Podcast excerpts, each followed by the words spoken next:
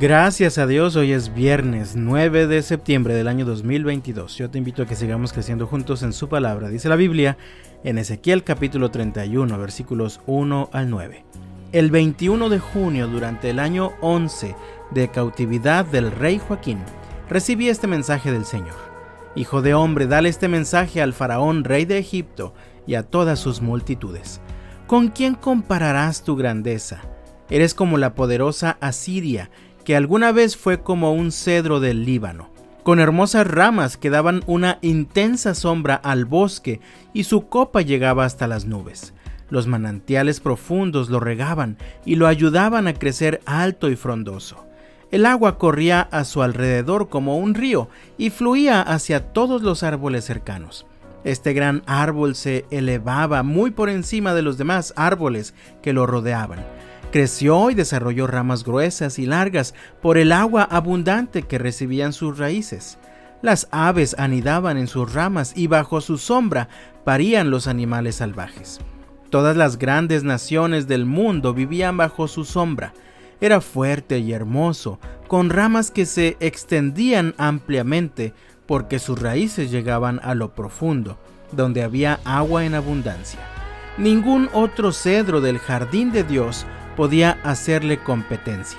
Ningún ciprés tenía ramas como las suyas, ningún plátano oriental tenía ramas comparables, ningún árbol del jardín de Dios tenía una belleza parecida. Como hice tan hermoso este árbol y le dio un follaje tan magnífico, era la envidia de los demás árboles del Edén, el jardín de Dios.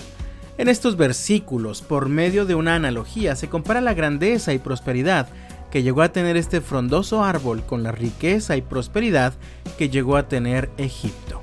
Por un lado, Egipto tenía todo lo necesario para vivir y crecer, así que llegó a desarrollarse mucho más que los demás. Era tan grande, tan fuerte y tan frondoso que le daba sombra prácticamente a todos los demás y no había otro que se le pudiera comparar en tamaño, belleza y fuerza.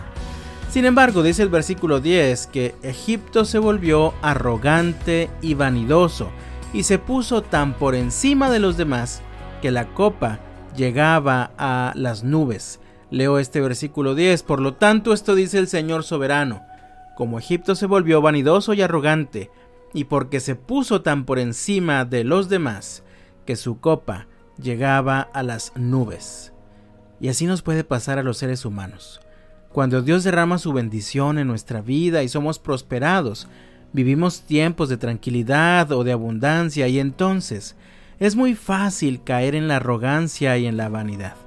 Nos olvidamos que si tenemos algo o si hemos logrado algo es porque Dios nos ha ayudado y comenzamos entonces a tratar a los demás con desprecio, poniéndonos por encima de los que nos rodean.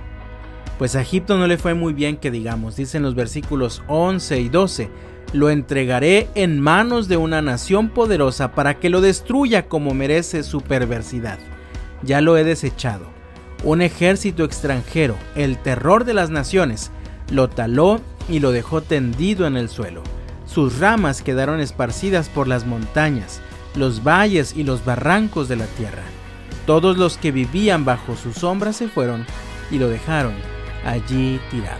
Esto pasó con Egipto y es lo que te puede pasar y a mí también si nos volvemos arrogantes, soberbios, orgullosos o vanidosos. Por el contrario, somos llamados a ser humildes, a vivir siempre agradecidos con Dios y a vivir siempre con los pies sobre la tierra en nuestras relaciones interpersonales. Gracias a Dios que es viernes, así que mientras vamos terminando esta semana laboral te invito a considerar el consejo de Dios en Romanos capítulo 12 versículo 3, basado en el privilegio y la autoridad que Dios me ha dado, le advierto a cada uno de ustedes lo siguiente. Ninguno se crea mejor de lo que realmente es. Sean realistas al evaluarse a ustedes mismos.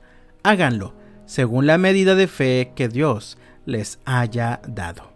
De todo corazón deseo que el Señor te bendiga este viernes y hasta la próxima.